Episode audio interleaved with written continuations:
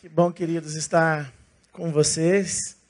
É um privilégio enorme e me sinto muito honrado de poder estar aqui. Essa igreja tão amada, que todo dia eu acompanho vocês.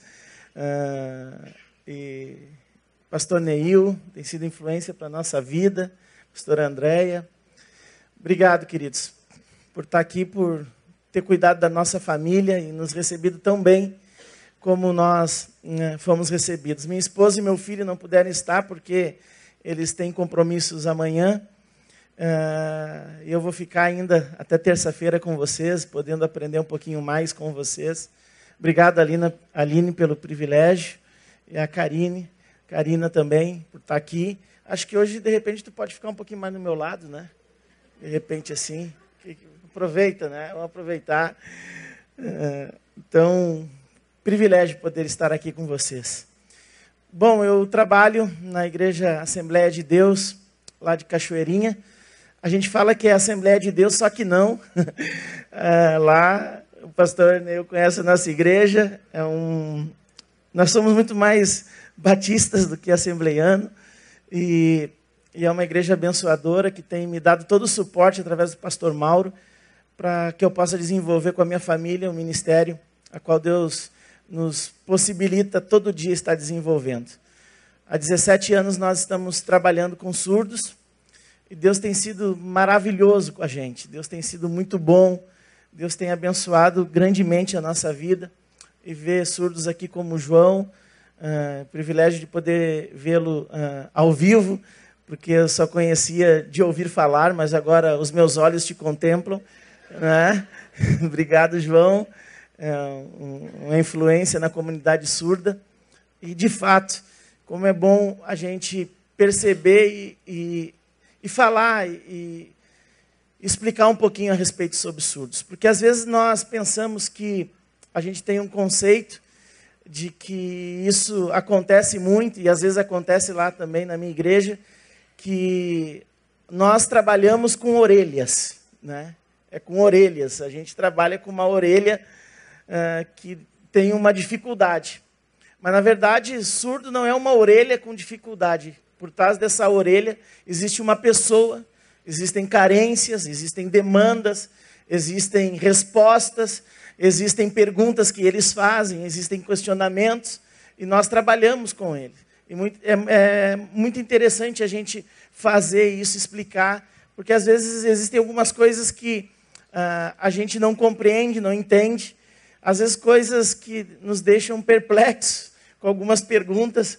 É interessante que ele estava falando a respeito de família. Teve uma menina, nós, a, grande maioria dos nossos surdos lá são, ah, nós temos um grupo de adolescentes de 9 a 12 anos, mas a grande maioria é jovens, jovens adultos. E aí deu uma leva né, de, de, de, de gravidez. Um monte de surdas estavam se engravidando, engravidando-se. Então, uh, tinha uma menina que ela é gêmeos de surdo, uh, o seu irmão também é surdo e ela é gêmea, e ela tinha alguns problemas e ela ficou muito triste num dia, num culto, e ela pediu para que fizéssemos uma campanha de oração, orássemos por ela, e de fato Deus abençoou e curou. Foi sexta-feira passada ela deu a luz ao Davi. E foi muito legal, assim, porque aí uh, nós tínhamos um grupo de algumas irmãs, e aí teve uma irmã que disse: Eu soube que a, a Daiane estava grávida. E como isso? E eu fiquei assim, impressionado, né? Eu disse: Irmã, nosso Deus é poderoso. Nosso Deus faz milagre. Tu crê nisso? Aí ela disse: Não, mas. Aí ela, ela completou a pergunta. Ela disse: Mas como grávida se ela é surda? aí. Aí eu disse, irmão, o problema do marido dela, o marido dela também é surdo, o problema, entre aspas, é na orelha, o resto estava funcionando tudo tranquilo. Né? Então são conceitos, que algumas dúvidas que as pessoas têm, né? É, às vezes, esse dia nós estávamos lá celebrando também a conquista de uma, de uma surda que se formou em administração, e teve alguém que perguntou, mas como que ela vai na faculdade? Ela sabe ler? Sim, ela sabe ler, se formou. Né? Então, é muito interessante, dúvidas assim, né? O filho, como pode o filho ouvinte uh, ou um filho ouvinte de casal surdo, como, como é que faz quando ele é pequenininho assim, ele chora? Como isso? É umas dúvidas que existem, não sei se você já se perguntou por isso, mas são coisas que acontecem. Então, trabalhar com surdos tem sido a minha inspiração, tem sido aquilo que tem realmente dado sentido à minha vida. E eu sou muito alegre, sou muito feliz.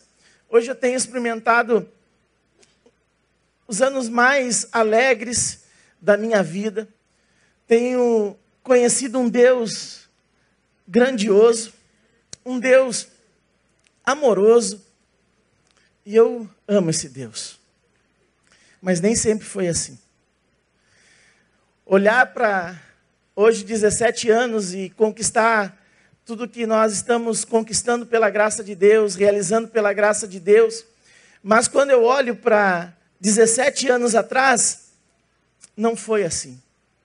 Nem sempre o meu amor por Deus foi demonstrado dessa maneira a qual eu demonstro por Ele. Nem sempre esse amor em a qual eu demonstro a Ele, essa minha dedicação e essa compreensão que eu tenho de Deus, nem sempre foi assim. Palavras como Senhor, eu te adoro, eu te louvo, eu exalto o teu nome, há 17 anos atrás não eram essas palavras que saíam da minha boca. E na verdade, Todos nós temos um encontro com Deus, todos nós temos aquele dia que marca a nossa vida e fica eternizado na nossa memória, na nossa alma, daquele encontro com Deus. Então foi aquele encontro com Deus em que Deus, quem sabe, fez um milagre na minha vida. Em, em, quem sabe foi um dia que Deus respondeu aquela pergunta que eu tinha há muito tempo. Mas na verdade, o dia em que Deus salvou a minha vida o dia que Deus resgatou a minha vida foi o dia que Ele me frustrou. Foi o dia em que eu me decepcionei com Deus. Foi um dia em que eu olhei para Deus e as palavras que saíam da minha boca eram questionadoras, dúvida e perguntas. E na verdade, decepção é um sentimento em que a grande maioria das pessoas tem hoje. É um sentimento comum a todo mundo. Alguém já se sentiu decepcionado aqui alguma vez? E decepção é a frustração de não receber algo que se espera. Você tem um desejo, você tem expectativa, mas determinado momento você percebe que toda essa ah, expectativa não é realizada, não é, não se transforma em vida na tua existência. E foi exatamente assim. E hoje muita gente está com esse sentimento de desistência, de, ou melhor, de frustração. Quanta gente aí, né, for, uh, decepcionada porque investe anos e anos da sua vida numa faculdade, esperando que quando for se formar agora com o canudo na mão, vai sair, vai conquistar. E não é muitas vezes isso que acontece.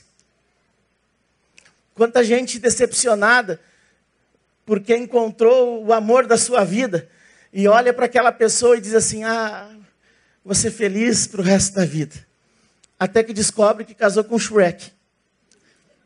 Ou casou com uma Fiona. São decepções. É mais ou menos aquilo que Vascaíno sente todo, todo campeonato brasileiro.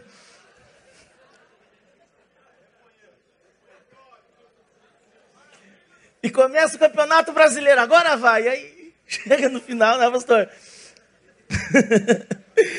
é mais ou menos isso. Mas quando a gente se encontra com esse tipo de pessoa frustrada, nós sempre temos aquela palavrinha que é comum. Jesus não decepciona ninguém. É, tu está decepcionado porque tu não conhece o Deus a qual eu sirvo. Ah. Você está decepcionado porque tu não conhece esse Deus poderoso. Pois bem, E o que, que a gente fala para pessoas em que a razão pela qual ela está frustrada é exatamente Deus? O que, que a gente fala? E foi assim que eu me senti muito tempo. Nós estávamos, eu era jovem, ah, sou ainda, né? Só que há mais tempo, jovem há mais tempo. E eu tinha um outro amigo meu chamado Alex também, que nós sonhávamos com igreja 24 horas por dia. Nós éramos doidos, nós loucão, assim, sabe? Doidão mesmo. Aqueles, aqueles, aqueles uh, crentes de subir monte e orar e dizer assim: Deus, abençoa minha vida e tal. E aí um dia nós começamos a orar pelos nossos filhos. E eram umas coisas meio de doida, assim, porque teve um pastor ministrando na nossa igreja e ele, ele ministrou sobre aquele versículo abençoado que diz que os filhos são como flecha na aljava do, seu, ah, do guerreiro. E nós, meio doidos, assim, nós, nós orávamos e a gente dizia: Deus, está aqui o nosso filho. E a gente dizia assim: vai para as nações, vai para as nações e ele era músico, músico, é, é, exímio músico, e, nós orávamos, nós, ele orava, né, dizendo assim, eu coloco a minha flecha na música, aquelas coisas de menino, de guri, como diz nós lá no Rio Grande do Sul, de piá, bem doidão assim, nós orávamos assim. E aí o Isaac nasceu, o primeiro filho dele nasceu, foi o primeiro que nasceu. E, era, e foi impressionante, assim, porque parece que ele já nasceu com um saxofone na mão, o menino. Muito pequenininho já ele tocando, muito pequenininho já ele se envolvendo com as coisas. E aí, Deus abençoou e a Jerusa ficou grávida. A minha esposa. E aí nasce o Abner. E aí eu, como eu tentei ser músico, mas não deu, não deu. Eu tentei, mas não consegui. E aí, o que, que, que acontece, né? Não, meu filho vai ser pregador. Criei toda uma expectativa, né? Meu filho vai ser um pregador, vai ser um, um profeta. Ser um profeta e tal. Até que um dia eu descubro que ele é surdo. Um dia eu descubro que ele é surdo. Fiquei muito decepcionado, muito. Mas a minha maior decepção era em relação à percepção que eu tinha em relação a Deus e à igreja. Em que foi um dia em que uh, ele não. Ele era muito elétrico. Aí ele não é elétrico porque ele é surdo, porque às vezes as pessoas dizem assim: ele é muito elétrico, ele é surdo. Não, não tem nada a ver com isso. E um dia, numa escola, num culto de domingo, eu levo ele para a escola dominical. E alguns minutos, logo alguns minutos, a professora vem assim, meio assim, apavorada, e diz: Ó, ele não quer ficar na escola. E eu, como diz o gaúcho, montei um porco lá, na minha igreja. E eu disse: hoje ele vai assistir à escola. Peguei ele, levei ele para a salinha, coloquei ele ali e fiquei entre a porta a porta ficou entreaberta e eu fiquei cuidando. Quando eu olho, eu percebo que todas as crianças elas saem e o meu filho fica olhando para a parede. Eu peguei ele, entrei no culto, peguei a Jerusa, fui para casa, disse para Jerusa: sobe que eu vou ficar aqui. Embaixo. Hoje eu tenho que ter uma conversa com Deus. Hoje eu tenho que falar com Ele. Eu disse tanta coisa para Deus. Não foram palavras de adoração. Não foram palavras de amor. Eu disse tanta coisa para esse meu Deus. Que se eu fosse Deus, eu me matava. Porque era impossível alguém falar tudo isso que eu falei sem ser julgado.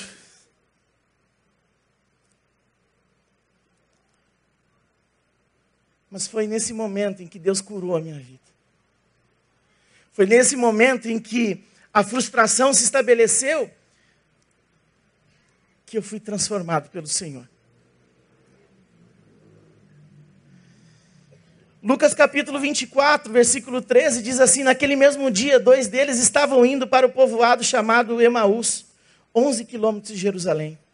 No caminho conversavam-se a respeito de tudo o que havia acontecido. Enquanto conversavam, discutiam, o próprio Jesus se aproximou e começou a caminhar com eles. Mas os olhos deles estavam impedidos de conhecê-lo. E ele perguntou: Sobre o que vocês estão discutindo enquanto caminham? Eles pararam e, com rostos entristecidos, um deles, chamado Cleopas, perguntou-lhe: Você é o único visitante em Jerusalém que não sabe essas coisas que ali acontecem nesses dias? Quais? perguntou Jesus. O que aconteceu com Jesus de Nazaré? Responderam eles. Ele era um profeta poderoso em palavras, em obras, diante de Deus e de todo o povo. Os chefes do sacerdote e as nossas autoridades o entregavam a ser condenado à morte e o crucificaram. E nós esperávamos que ele iria trazer redenção a Israel. Mas hoje já é o terceiro dia desde que tudo aconteceu. Algumas mulheres entre nós já nos deram um susto hoje. Foram de manhã bem cedo ao sepulcro e não acharam o corpo dele. Voltaram e não contaram ter ido, uh, ter tido uma visão de anjos que disseram: ele está vivo. Alguns dos companheiros foram ao sepulcro e encontraram tudo exatamente como as mulheres tinham dito, mas não ouviram, não ouviram. E lhes disse: Como vocês custam a entender e como demoram a crer em tudo que os profetas falaram? Não devia Cristo sofrer estas coisas para entrar na sua glória? E começando por Moisés e a todos os profetas, explicou-lhes o que estava a respeito dele em todas as Escrituras. E se aproximaram do povoado para que, a qual estavam indo. Jesus fez com que ia a mais adiante, mas eles insistiram muito com ele. Fique conosco, pois a noite já vem e o dia já está quase findando. Então ele entrou para ficar com eles. Quando estava à mesa com eles, tomou o pão, deu graças, partiu e deu a eles.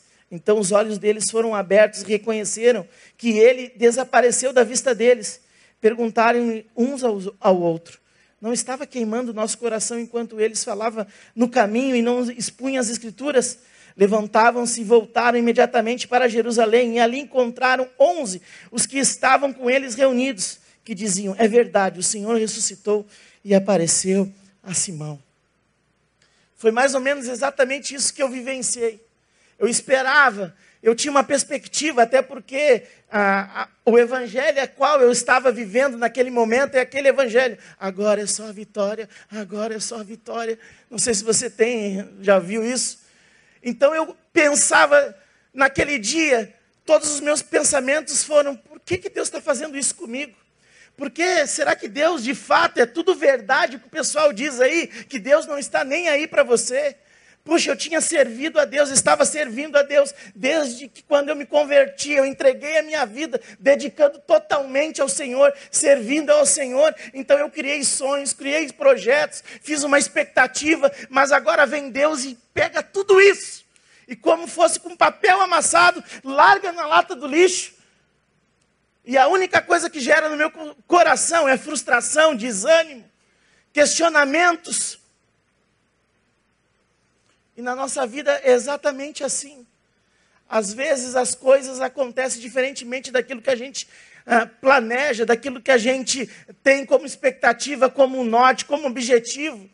E muitas vezes nós nos decepcionamos e desistimos muitas vezes.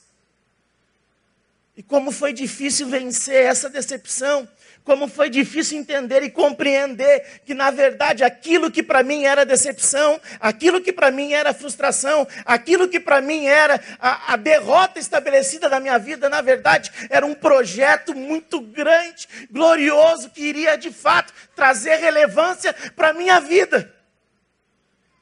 Aquilo que outrora agora era frustração, é aquilo que me dá ânimo levantar todo dia, ir para o cais, atender, conversar, evangelizar, servir ao Senhor.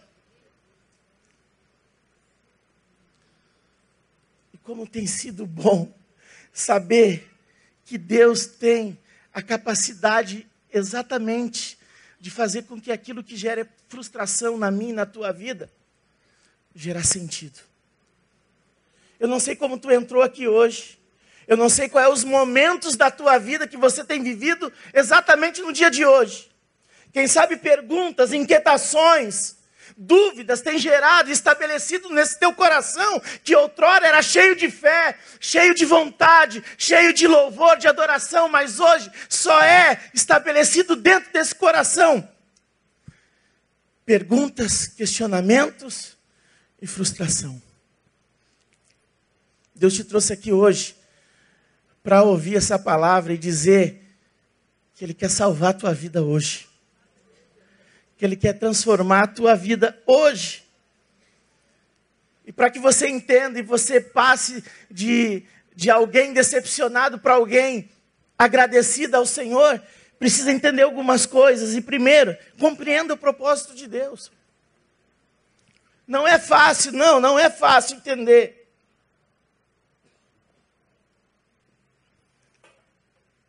Não é fácil. Exatamente, eles estavam frustrados porque não entendiam. Esses dois discípulos não compreenderam o propósito. Jesus perguntou para eles: por que vocês estão tristes? Nós esperávamos que Jesus ia vir, ia, ia quebrar tudo, como a gente diz lá no Rio Grande do Sul, ia fazer um, algo extraordinário. Mas ele morreu. A gente está decepcionado e Jesus chega para perto deles e diz assim: vocês não entenderam nada. Não estava escrito que exatamente este era o propósito. Desde sempre, desde os profetas, era o estabelecimento do propósito de Deus que o filho de Deus morreria. Mas ele ressuscitaria também. Então compreenda o propósito de Deus na tua vida. Compreenda esse propósito que muitas vezes é difícil, é incompreensível, mas Viva o propósito de Deus. Até porque os planos do Senhor são mais altos que os nossos planos, mais altos que os nossos sonhos. Você pode agradecer a Deus por isso? Uma percepção equivocada de Deus, porque às vezes, e na maioria das vezes, exatamente isso que deixa muitas pessoas frustradas em relação à sua fé, em relação a esse Deus. Eu cresci num ambiente ouvindo expressões das quais eu gostaria de nunca ter ouvido. Porque eu vejo que quanta deformidade trouxe por um período de tempo na minha vida. Quantos ensinamentos a respeito de Deus que eu não gostaria de ter recebido, porque me deformou de certa forma a minha fé em um momento.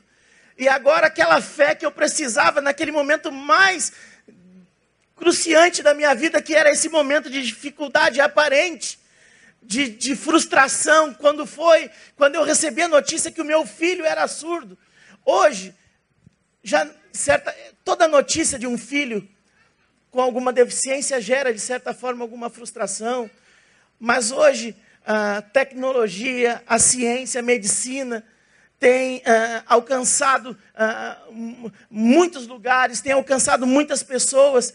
Então, hoje, quando você recebe a notícia que seu filho é surdo, como muitas pessoas, muitos pais já recebem, que eu conheço, através de influências de vidas, através de histórias, eles percebem que o filho dele vai dar certo sim. Hoje nós temos escolas, temos referências, como jovens aqui, como o João, enfim, a sua esposa, que podem ser referência para uns filhos, mas há 17 anos atrás.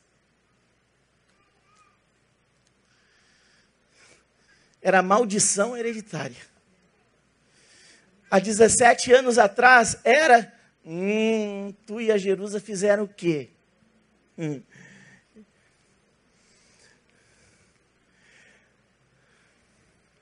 Exatamente isso. Exatamente isso, porque agora o que, que a gente faz com um culto, todo um culto em que a gente o assembleiano, né? O assembleiano tem a característica, o pastor diz assim, ó, vamos colocar de pé quando ele está encerrando a mensagem, a coisa que o assembleiano mais gosta é de ir para frente. Assim, vai todo mundo para frente, assim. E eu também gostava de ir para frente.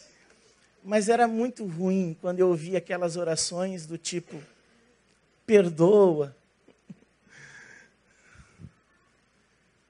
Agigantava-se a frustração no meu coração. Era uma percepção equivocada do Senhor Deus.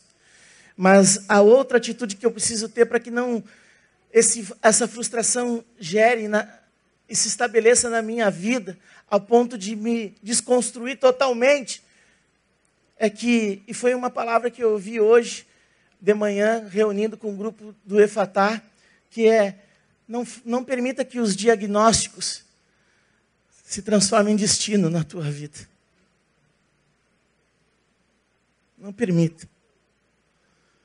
Porque agora, aqueles dois discípulos no caminho de Emaús, o diagnósticos que ele estava estabelecendo, conversando, era: puxa, ele morreu. Acabou. Aí Jesus vem próximo deles e disse: não acabou nada. Não permita que diagnósticos se estabeleçam como destino na tua vida. Deus pode transformar diagnósticos em um caminho de bênção. O diagnóstico que eu ouvi há 17 anos atrás, de maldição hereditária, foi transformado em herança para a futura geração. De ministérios com surdos, de pessoas que estão trabalhando. Então, querido, que Deus abençoe a sua vida. Que Deus encontre no teu coração hoje, que quem sabe, ferido, machucado, um coração questionador, um coração que não entende o caminho pela qual Deus está levando você, pela qual Deus permitiu que você vivenciasse nos dias de hoje. Eu não sei como você encontrou, ou como se encontra aqui, como você chegou até aqui, mas eu quero te dizer que Deus, de fato, não frustra ninguém. Porque na verdade, quando eu olho e digo que Deus me frustrou, na verdade é sobre a minha perspectiva, é sobre a minha ótica falha, míope, de ver as coisas como Deus faz, como Deus realiza. Mas hoje eu posso ter certeza que Deus foi um grande abençoador na minha vida. Quando eu olho para o meu filho, sabe aquele negócio de, de, de flecha? Deus pegou a minha flecha, que era levezinha, que ia só aqui. Agora está indo mais longe. O meu filho, ele é um dos líderes do nosso ministério. Só que Deus faz muito mais. Ele é campeão, vice-campeão brasileiro de jiu-jitsu. E é muito legal que aí ele vai subir no, pó, no, no púlpito e ele pediu para mim fazer, faz uma faixa lá. Equipe do Senhor Jesus Cristo. Cícero Costa. Aí quando eu olho, e foi aqui no Rio de Janeiro que ele ganhou, eu me emocionei muito. E quando eu olhava ele subindo aquele púlpito, eu disse: Deus, desculpa, me perdoa, porque eu não entendia nada naquele dia. Eu não entendia nada. Eu não entendia e não compreendia nada. Então eu não sei se tem alguma coisa que tu não está compreendendo na tua vida. Está tudo no controle de Deus. Está tudo no controle de Deus. Permissão, pastor. Vamos colocar de pé, querido.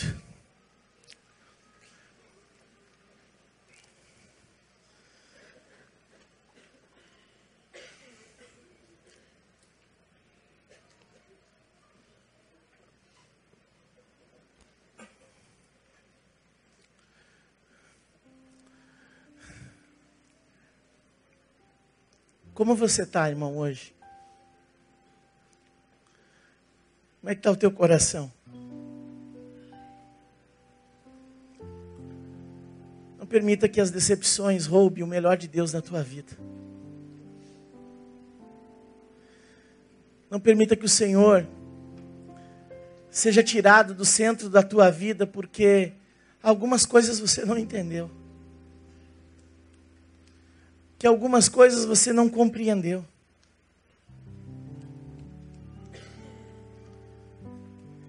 Quem sabe tu está questionando tanta coisa que aconteceu, quantas perdas, porque ninguém gosta de perder. Porque eu perdi um filho que eu planejei quando eu descobri que ele era surdo, João. Foi a perda de um filho que eu planejei na minha vida. Mas eu ganhei muito mais do que aquilo que eu pensei que eu perdi. Então, que nessa noite Deus possa, com essa palavra, confortar o teu coração. Saber que Deus tem um propósito em todas as coisas. Tu não está entendendo, tu não está compreendendo, você não vê nenhuma perspectiva de mudança. É que o teu óculos está um pouco embaçado, irmão. Mas Deus tem um propósito na tua vida. E Ele te trouxe aqui nessa noite para que pudesse gravar essa verdade no teu coração. Que Deus abençoe a tua vida. Ore por nós, ore pelo nosso ministério. Ore pelos surdos do Brasil. São aproximadamente 9,7 milhões de surdos. As estatísticas é que nem 1% desses surdos são cristãos. A maneira que Deus fez para que eu pudesse entrar nesse projeto foi me dando um filho surdo.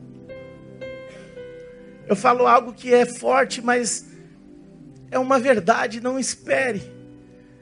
Deus fazer uma loucura, algo com você para que você entenda.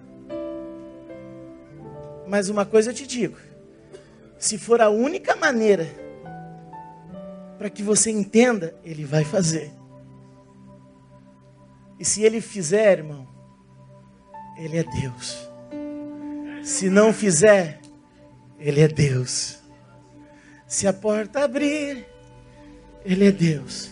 Mas se fechar, continua sendo Deus. Levante as tuas mãos e adore esse Deus. Ele é o teu Deus. Ele é o teu Deus. Ele é o teu Deus.